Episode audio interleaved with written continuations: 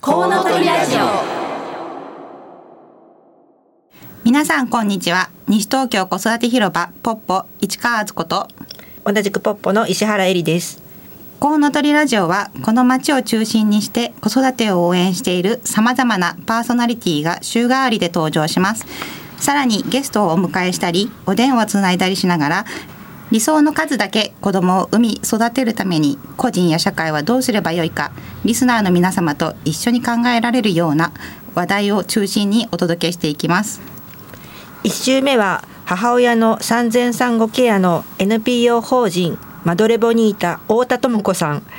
2週目は児童センターや学童クラブを運営している NPO 法人子どもアミーゴ西東京小松真由美さん佐藤文俊さん。3週目は父親の子育てを応援している西東京市パパクラブ田崎義則さん。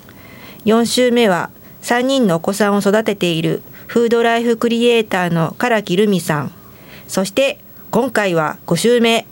4月以来の出番です。西東京子育て広場ポッポ代表の市川敦子が担当します。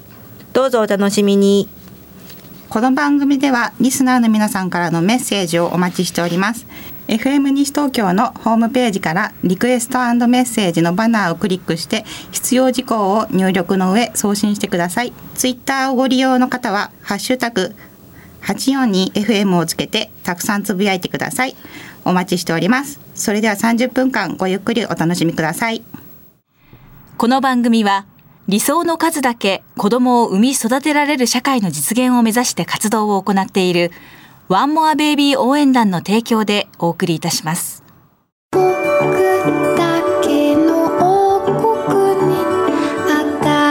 ン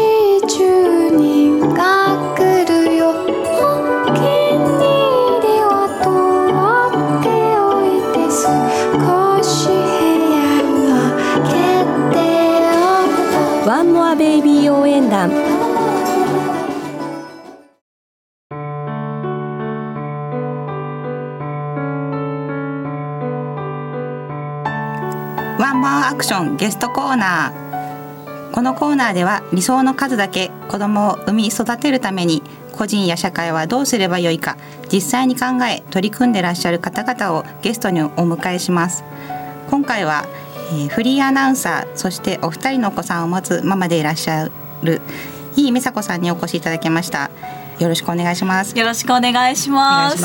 あの提供をねちょっと読ませていただいたんですけれどもあのなかなか本業がもうお母ちゃんになってしまってるのでなかなかねアナウンサーのこの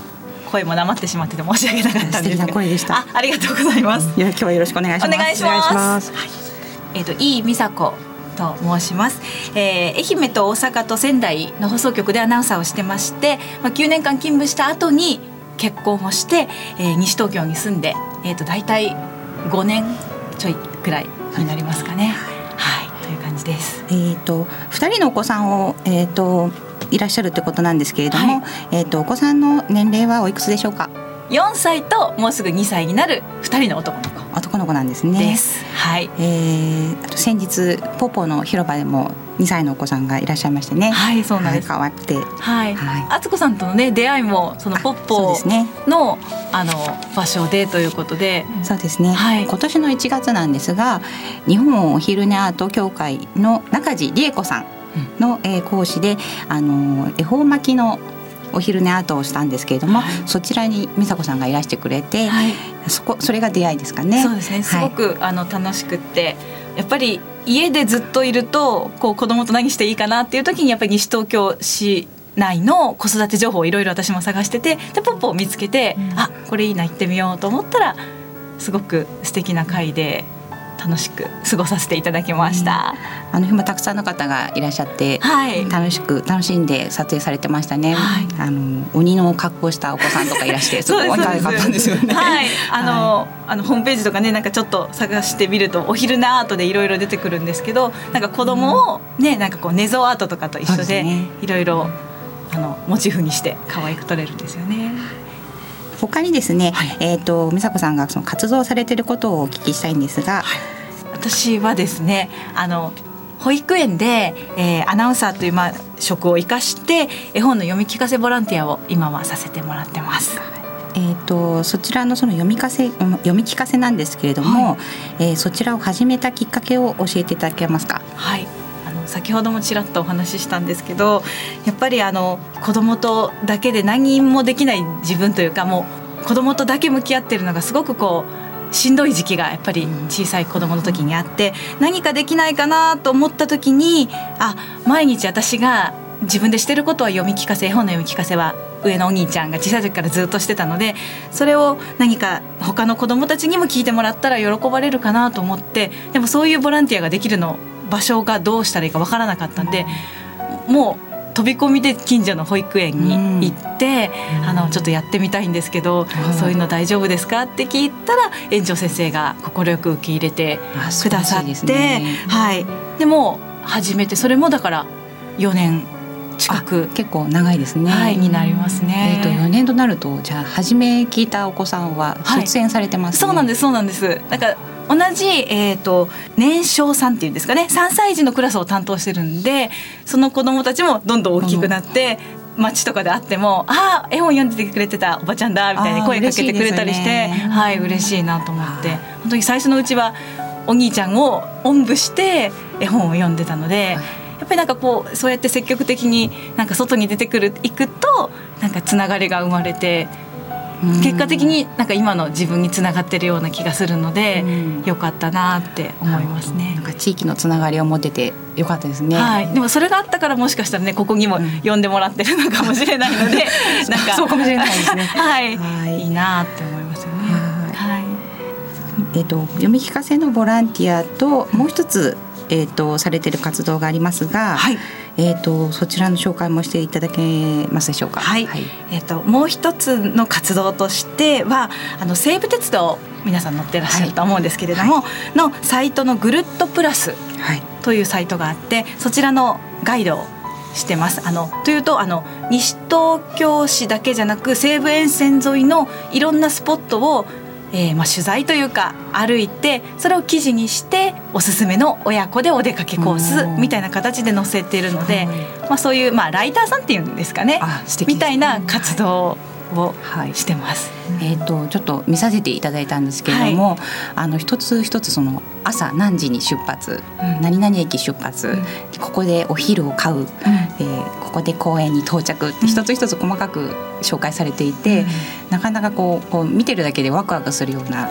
紹介だったので、はい、えー、皆さんもあの参考にして遊びに行っていただけると嬉しいですね。そうですね、はい、あのやっぱりなんかどっか出かけたいんだけどどこでトイレがあるんだろうとかおむつ替えとか、うん、ちょっとあの子供のね食器借りられるのかなとかっていうのも気になったりすると思うのでやっぱりそういうのはママさんならではの視点があると思うので、そういうとこも含めてなるべく記事を書くように努力してて、であの私もただ行くよりはこうちょっと写真を撮ったりして、お友達におすすめできる感覚で行くとすごくお出かけが楽しくなるので、西東京市だとあの東伏見公園とか、あと憩いの森公園。とせせらぎやっとせせらぎ公園とかを回りながら途中でパン屋さんでパンを買ってとかあの私たちにはおなじみのコースでもちょっと西東京市外の人には新鮮に映ったりもするので、そうですね。西東京市の外の方も見て来てくれるわけですよね。そうですね、はい、そのサイトの目的としてもぜひねあの電車に乗って西東京市にも遊びに来てねというかね、生命線使ってくださいっていうところもあるので、はい。そんな感じでなので、えーと、ぐるっとプラスって検索して、はい。で私は、えーと「みさこいい」というガイド名でやってるのでそこを選んでもらえると、はい、いろんなコース出てきますし他の方も素敵なコースを提案してますね。はい、検索してみてください。はい。えっと、美佐子さんはあのこういう活動いろいろされてるみたいなんですけど、うん、あのお子さんとか仕事をしてる時ってどうされてるんですか？誰か見てくださる方がいるんですか、はい、あのね、近くに親とかがいれば本当に助かるんですけど私実家が愛媛県なので、うん、ちょっと。なかなか見てもらえないので、うん、そういう時はあの市の保育園の一時保育にあのまあ予約したりそれでもなかなかうまく予約ができない時は、あのファミリーサポートを利用しているんですけれども、ファミリーサポートは私も利用してるんですけど、はい、利用したことがあるんですけれども、はい、あのとてもねあのいい方に巡り合うとすごいありがたいですよね。そうですよね、うん、あの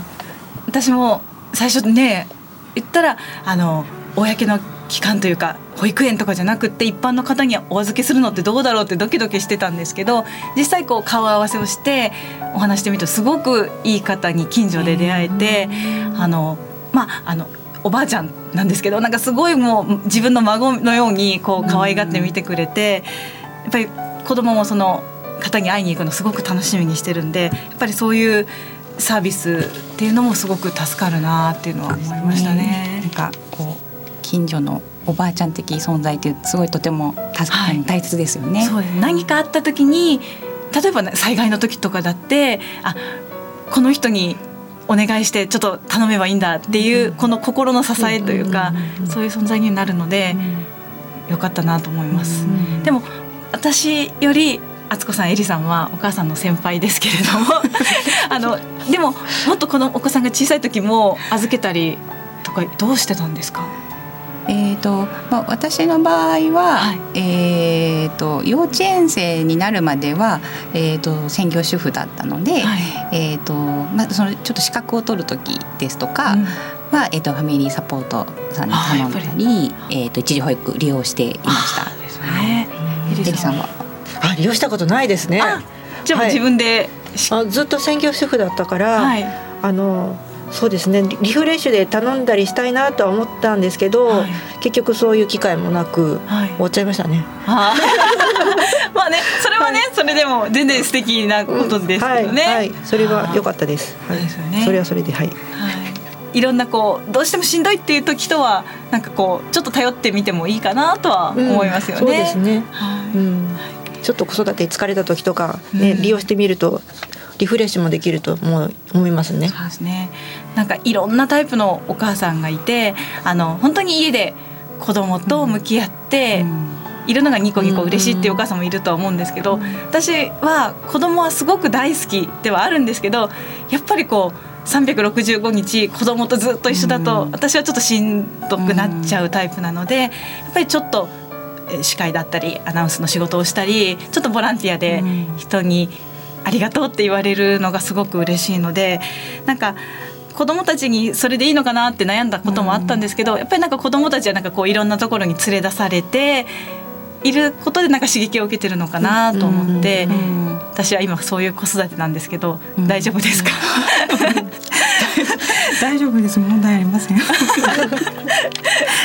えっとあの一時保育なんですけども、はい、一応あれですもんねあの働いてなくても、うん、幼児で預けられるサービスなんですよね、はい、やっぱり子育てにちょっと疲れてしまったとか、うん、仕事の、うん、就活の時に利用したりとか、えー、介護で使ったりっていうのも可能なんですよね。そうですね、はい、あのちょっとあのメモのところに仕事とかしようとかって丸するところはあるんですけどなんでですかとかって聞かれることも別にないので、うんうん、あの本当に気軽な気持ちで預けて実際今もこの収録の間は子供は一時保育のなるほど。はい。あの楽しく遊んでると思います。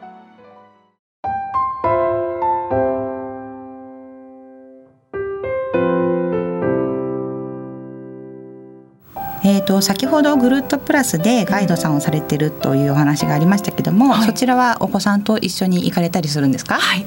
まさにそれがこう出かけるっていうところであのよく毎日同じ公園に行ってるっていうお母さんも多いと思うんですけど、その間お母さんはちょっと退屈じゃないですか？そんなことないですか？そういうこともあります。そうですね。はい、なんかでこうスマホをこう子供が遊びながらいじってっていうお母さんもたまに見るんですけど、なんかそういうのはちょっと嫌だなとも思うし、でも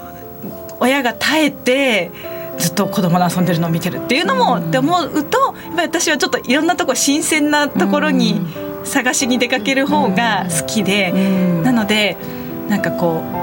う小さい時から上のお兄ちゃんが、うん、あの西東京市中の公園を回ったって言ったら大げさなんですけどあのに近い自転車でもう電動アシスト自転車で走ってそれこそ石神井公園から、うん、あの小金井公園ぐらいまで自転車で行っちゃったりして、うん、なんかいろんなその場所を楽しむというか。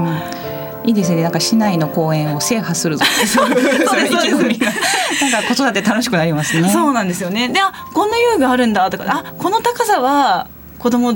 大丈夫だねとか、あ、でもここはちょっと危ないから気をつけようねとかっていうのもすごくこう自分が楽しめるというか、やっぱり親もニコニコしてないと子供も楽しまくないのかなと思うので、やっぱり私が楽しいところにあの。うん。大げさですが子供を連れていく一緒についてきてもらうぐらいなつもりで遊んでましたね。あれですよね。あのお子さんにとって多分お母さんが一番ニコニコしてることが一番こう幸せだったりしますよね。って思うので、はい、はい、なんかいいスポットあったら逆に教えてもらいたいぐらいですけど。でそういうあのこうやっぱり地元に住んでる人ならではの情報もできる限り集めて、うん、でそれを、まあ、また取材して、うん、記事にしてもっと多くのお母さんに知ってもらうっていうのが活動なんで、うん、あのエリさん敦子さんも、はい、ここのパン屋美味しいよとかなんか、ぜひあのポッポの広場であの情報収集してください。そうですね。そこでいろんなお母さんに会って聞くのもい。いかもしれないですよね。はい、なるほど。えーと、はい、そのえーと、お母さんがニコニコするってところなんですけども、うん、なんか子育てでなんかた、うん、楽しくなるような工夫とかってされてますか、あ工夫っていうと何かな？あの難しいんですけどなんだろう。自分のもうありのままというか、うん、思ったことを全部口に出すようにはしてるかもしれないですね。あのごめん怒っちゃった。今は悪かった。でもそう思うんだけどどう思う？とかいうことを比較的1歳とかもう2歳とか絶対わからないよね？っていう年齢の時からあの口に出して言ってて。なので子供には申し訳ないんですけど私すごくこう感情の起伏が大きいお母さんだったかもしれないですね。すごく子供の前で笑うこともあるしニコニコしてるっていうのは先ほど言ったんですけどもあるし逆に泣くことも多いというか、うん。うん、でもとてもなんかこのありのままのお母さんを見せるっていうのはとても大切というか、はい、あの子供にとってはそれがなんかこう安心逆に安心するんじゃないですかね、だから、本当完璧なお母さんになれないなってすごい悩んだこともあったんですけど、でもなんかある時あもうそれでいいのかなって開き直った時があってそこからちょっと子育てが楽になった気がして、わーって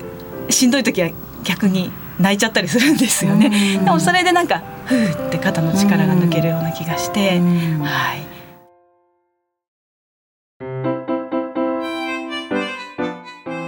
今週の花そ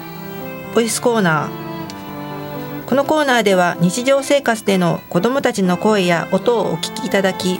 その録音時にどのようなシーンだったかをご紹介するコーナーです。今週の音はこちら不思議なトンネルがありました。その名も変身トンネル。このトンネルをくぐるとなぜか変身しちゃうんです。ある時カッパがカッパカッパカッパカッパとつぶやきながらトンネルをくぐるとせーのカッパカッパカッパカ一緒に言ってよせーのカッパカッパカッパカッパカッパそうです。元気な馬になって出てきちゃいました。またある時時計が。せーの。時計時計時計時計時計時計時計とトンネルをくぐると毛糸に変身です今度は、えー、こちらは読み聞かせですかねはい普段家で子供たちにちょっとこれはお布団の上で寝かしつけた時ですかね、うん、録音してみましたでも改めて自分でこうやって撮ったのもあんまりなかったんであこういう記録もね日常のページで残しておくといいなとは思ったりはしたんですけど恥ずかしいですね。なんか子どもたちも楽しそうで、はい、読み聞かせってなんかこう難しいかなって考えてしまうお母さんがいると思うんですが、えっと何かそのコツとか、はい、はい、ありますでしょうか？そうですね。なんかもう結論を言うと、まあ、お母さんが子どもたちに優しい気持ちで読んであげれば何でも OK っていうのが私のまあもっと理念なんですけれどもでもまあ読み聞かせをいつでもできるような環境をまず作ってあげてであのなるべく絵本を楽しんだっていうようにしたいんで、まあ、先ほどのお話ともね通じるんですけどこう聞きなさいって集めるんじゃなくって、なんとなく機嫌のいい時に読んであげたりとか、あの絵本をもう遊びでもパラパラ破っちゃっても、まあ大きくなったらね注意したいですけど OK ぐらいのつもりでいっぱい触って舐め回せるぐらいな感じで絵本を身近に置いとくとだんだんこう距離がね近くなって絵本楽しくなるのかなとは思うんですけど、いいですよね。なんかこう触り触っていいとかね、はい。なんかそうそう馴染めるというか本本好きな子になりそうですね。そうですね、うん。なのであの寝る前もそうですけどあの外で読むこともありました。お。あのなんか公園とかで読むとすごくなんていうんですかね、普段と違う感じがして、でその時に例えばこう状況に合った絵本だとまたスッと入ってきたり、図鑑を持って行って読むっていうのは別に絵本じゃなくても OK で、あここにあれがいるねとかっていうのがこう本との親しみなので、親子の会話にはなるので、はい、いいかなと。もうそんなその形がなかったりしてこう好きなようにうん。楽しんでいいんですね。そうですね。でもやっぱりこういろいろねやっぱり聞いてくれないんですって悩みがあったりするので、そういう時にはなんか例えば魔法の絨毯で読みましょうって言って絨毯をバンって広げて、読んであげたりとか、うん。ろうそくをつけてあのちょっとお話の時間が始まるよみたいな感じでこう、うん。ワクワクしながら読んであげたりとか、まあコツっていうといろいろあるとは思うんですけど、うん。まあなんかちょっとお母さんの遊び心で読んであげられたらいいなって思いますね。絵本読むのはお好きですか？大丈夫ですか？はい私は大丈夫です。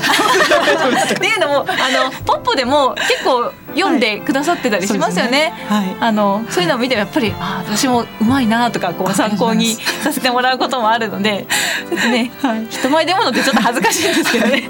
そうですね。まあポッポも、うんえっ、と読んでるんですけども、えっ、とちょっとパートタイムであの保育室の方でも働いてるので、あはい、普段から読んでいます。はい。はい。エリさんは？どうですか？読んだり？絵本は？絵本ねお子さん小さい時。お子さん小さい時ねはい。はいあの上の子はよく読み聞かせはしてましたね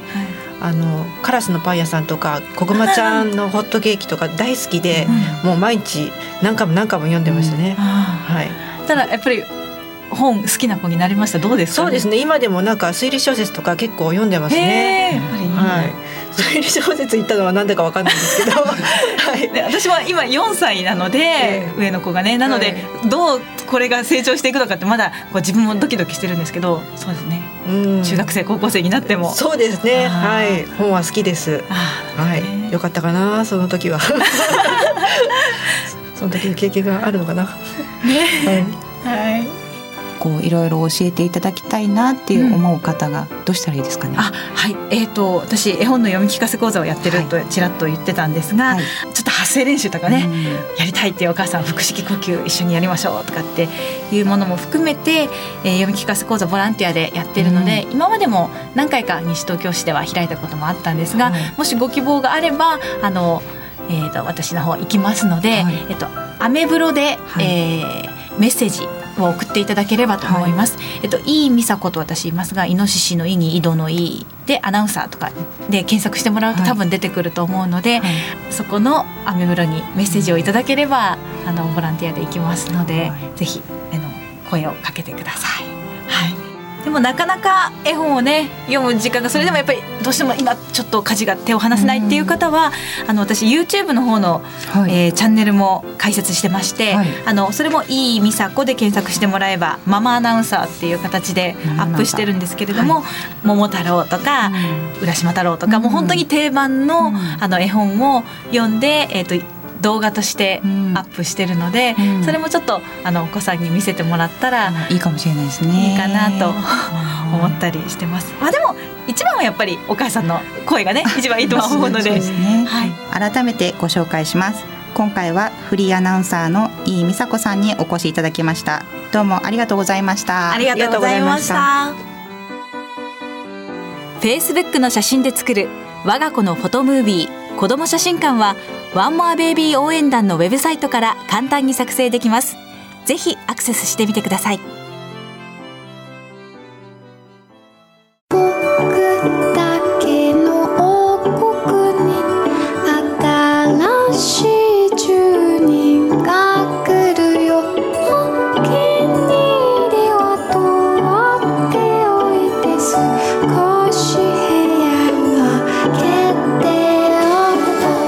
ベイビー応援団。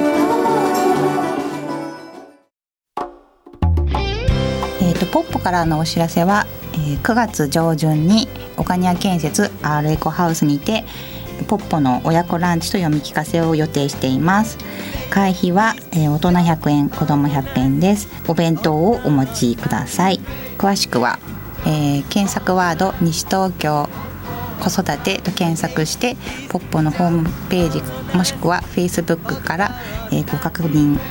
してください。でもう一つ、えっとお知らせが、えっと今年度の、えー地域福祉活動助成事業が採択されたんですけれどもそれを利用して地域公開講座を行います、えー人町をつなぐ場づくり講座講師に NPO 法人レンゲ社長田照親さんをお招きして、えー長田さんの経験から場づくりのノウハウを学びますえっと、全部で2回講座なんですけれども9月6日火曜日10時から12時。2回目も、えー9月13日火曜日10時から12時で、えー、と市内の集会場で予定しております、えー受講料が、え2回講座で2400円。対象者は、えー、と西東京市で活動中の、えーもしくはこれから活動しようと考えている法人や、えー市民団体、えー、と行政機関の方個人の方など、えー、と2回両方とも参加できる方を対象に、えー申し込み方法はチラシやホームページで確認して必要事項を記入記載してメールにてお申し込みください、えー申し込み締め切りは定員数に達し次第締め切ります。さてそろそろお別れの時間となりました。本日の放送はいかがでしたでしょうか？美佐子さん いかがでした？かはい、あの楽しかったです。はい、いろんなことをお話しできましたし、はい。あと子供の声も少し聞かせてもらったので、あの子供と一緒にまたあのポッドキャストでもね聞けるんですよね。はい。はい。あのなので一緒にまたもう一回聞き直したいなと思います。エリさんはいかがでしたか？あのもっと子供が小さい時に読み聞かせやってあげたらよかったかなって後悔してます。バッチリです。はい。ご感想やご意見などリスナーの皆さんからのメッセージをお待ちしております FM 西東京のホームページからリクエストメッセージのバナーをクリックして必要事項を記入の上送信してくださいまた放送後には番組の音声をポッドキャストで配信します。番組の Facebook ページにもありますのでぜひいいねしてご覧ください。詳しくは FM 西東京で検索してみてください。それではお聞きいただきありがとうございました。次回8月6日は NPO 法人マドレボニータ太田智子さんのご担当です。来週もどうぞお楽しみに。ここまでのお相手は私西東京子育て広場ポッポの市川敦子と石原えりでした。この番組は理想の数だけ子供を産み育てられる社会の実現を目指して活動を行っているワンモアベイビー応援団の提供でお送りいたしました。